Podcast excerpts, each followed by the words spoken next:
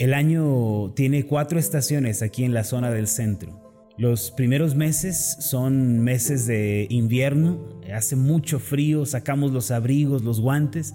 Después, entrado el año, poco a poco va apareciendo la primavera, aquellos árboles que parecían estar secos, muertos completamente, vuelven a florecer y todo se llena de verdor, de color. La primavera viene acompañada de eso, de color, de vida, viene acompañada de alegría, es una temporada de, de felicidad por todas partes. Más adelante todavía tiene lugar el verano. Hace calor, la temperatura comienza a aumentar, pero también cae lluvia, las mañanas son frescas. Eh, más adelante aún eh, aparece el frío nuevamente, comienza a sentirse frío. Los árboles que una vez estuvieron verdes comienzan a opacarse, empiezan a caer las, las hojas de los árboles y entonces aparece el otoño. Otra vez empieza a sentir el frío y la gente vuelve nuevamente a sacar esos abrigos, los guantes que por tanto tiempo estuvieron guardados. Hacia el final del año otra vez aparece nuevamente el invierno. Hace frío y otra vez los árboles se secan y parecen morir.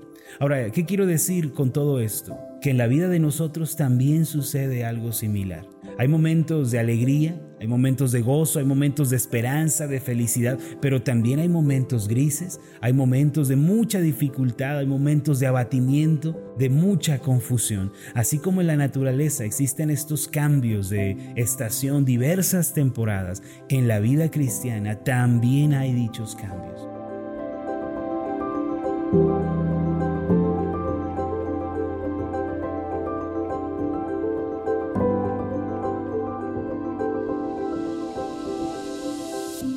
Estás escuchando Meditaciones Ascender con el pastor Marlon Corona. Acompáñanos a escuchar la serie de esta semana titulada Confiamos juntos en Dios. El tema de hoy es Cuando los adversarios nos rodean.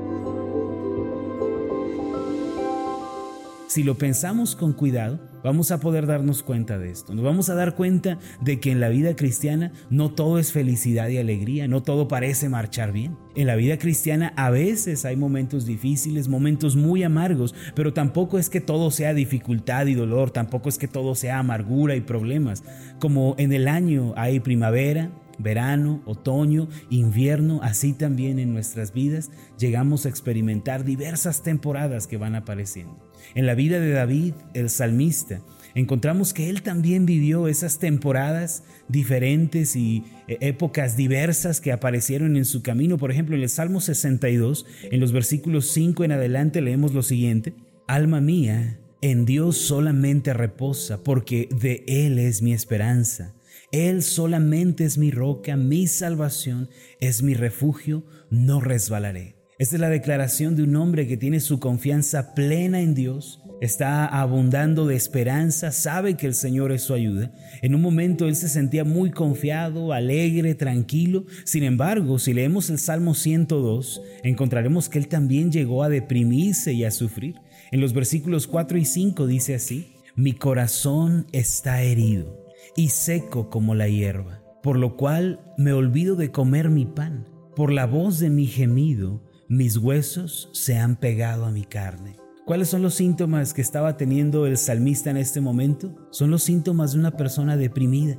Se siente seco como la hierba, se siente abandonado, solo, gime, clama, pero parece que no hay respuesta. Dice que su piel se pega a, sus huesos. Bajó tanto de peso este hombre, estaba deprimido. Ciertamente a David también le vino esa temporada de depresión, de soledad, no obstante él también llegó a experimentar momentos de suma confianza, de esperanza en Dios. En el Salmo 63, versículos 4 y 5, leemos lo siguiente, Así te bendeciré en mi vida, en tu nombre alzaré mis manos.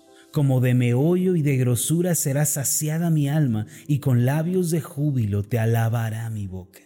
¿Qué quiero decir con todo esto, mis amados? Que así como lo fue para David, en nuestras vidas también van a aparecer diversos momentos y temporadas. Algunos van a ser muy agradables y con gusto vamos a entrar en ellos, pero otros van a ser momentos muy amargos, momentos muy confusos y nos va a costar transitar por esos caminos. Muchas personas que han creído en Cristo como Señor, como Salvador, que han tomado una decisión firme de caminar con Dios, empiezan ese andar diario con el Señor y de pronto llegan a sorprenderse eh, cuando las dificultades o los problemas les salen al encuentro. Muchos se preocupan y dicen, pero ¿por qué me está pasando esto? ¿Sí? Preguntan, Dios, ¿en dónde estás tú? Señor, ¿por qué me has abandonado? Cuando vienen esas pruebas, solemos extrañarnos, ¿verdad? Llegamos a preguntar, ¿por qué me suceden estas cosas? No, no que yo estaba caminando con Dios, no que yo había hecho un compromiso de obedecer, de confiar en Dios, ¿por qué me viene ahora esto? Pensamos de una manera inconsciente a veces que caminar con Dios equivale a ya no tener tantos problemas, ¿verdad? Que hacer compromisos con Dios y decidir ser obedientes delante de Él, entonces significa que ya no va a haber dificultades. Pero la persona que se compromete con Dios, la persona que está dejando sus pecados atrás, que se está convirtiendo de todo corazón al Señor, también encontrará adversidades, contrariedades, problemas y dificultades.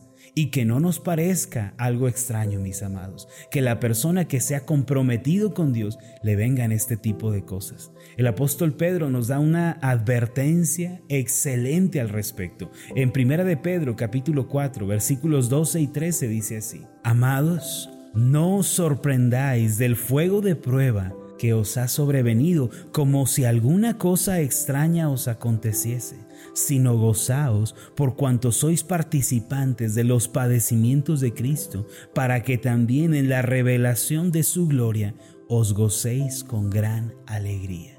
Lo que resalta el apóstol aquí es no te sorprendas cuando el fuego de una prueba te sobrevenga que no te parezca algo extraño la dificultad, la aflicción, la incertidumbre, que no te tome por sorpresa. En otras palabras, cristianos estén preparados. Cristianos estén conscientes, seguros de que estas pruebas, aflicciones vendrán también a las vidas de ustedes. ¿Qué quiero decir, hermanos? ¿Y por qué estoy resaltando tanto esto? Porque a nuestras vidas también nos van a venir estos momentos de pruebas y dificultades. A veces parecerá que nos superan y que no hay una salida aparente para nosotros. Pero siempre que vengan este tipo de situaciones a su vida, hermano, hay que volver a la palabra de Dios y hay que adquirir una visión bíblica de las pruebas. Estas últimas no son para destrucción, son para formación debemos tener bien en claro que toda aflicción, dificultad y problema que nos aparece en el camino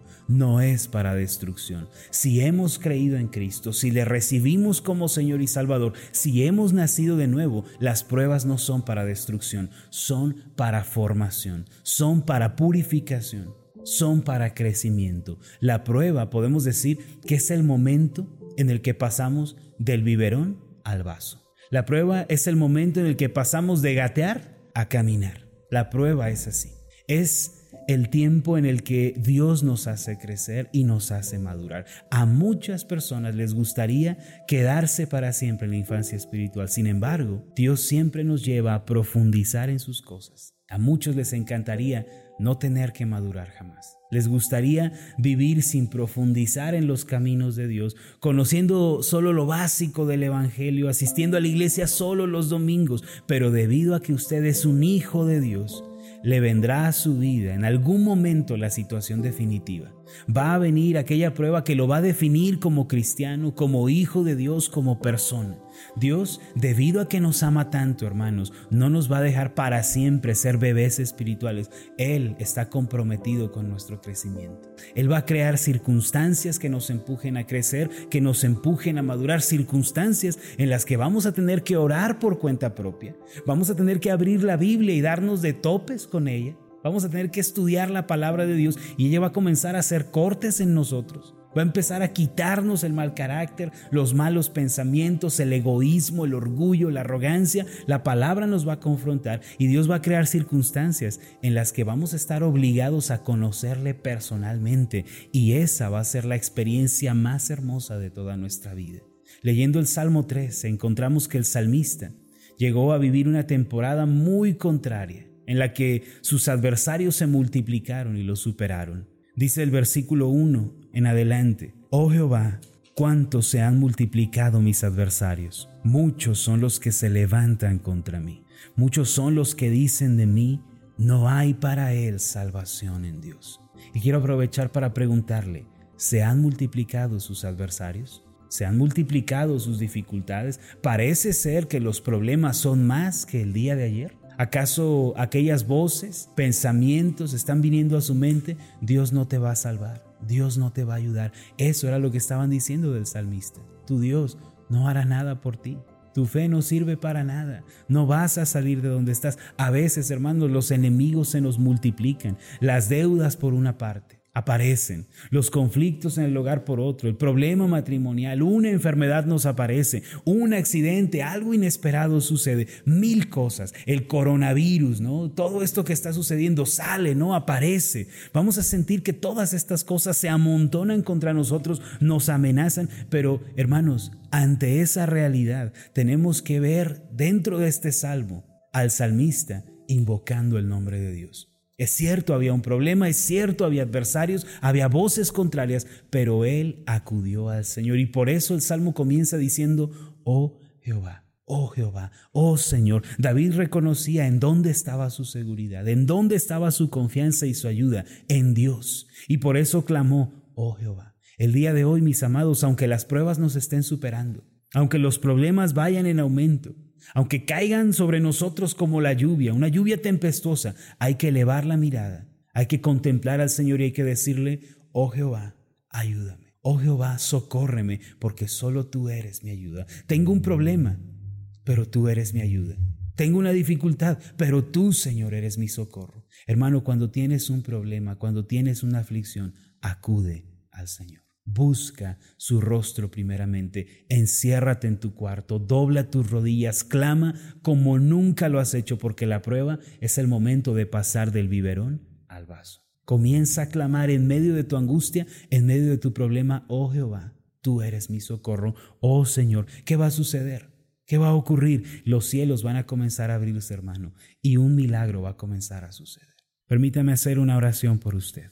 Amado Dios, Señor del cielo y de la tierra, acudimos a ti en esta madrugada, buscando tu rostro. Es cierto que nuestros enemigos se multiplican, las adversidades crecen delante de nosotros. Señor, y por eso buscamos tu rostro. Señor, en todo momento tú eres nuestro Dios. Tú eres nuestra ayuda, nuestro socorro. Yo quiero pedirte, Señor, en el nombre de Jesús, que nos ayudes a cada uno de nosotros a tener una confianza clara y segura en ti. Señor, que el día de mañana podamos elevar a ti nuestras voces, extender hacia ti nuestras manos, declarando que ciertamente tú no olvidas y no dejas. Ayúdanos, Señor, en el nombre de Jesús. Amén y amén. Hola, ¿qué tal? Mi nombre es Marlon Corona, soy el pastor de la iglesia Ascender en la ciudad de Zapopan, Jalisco, en México.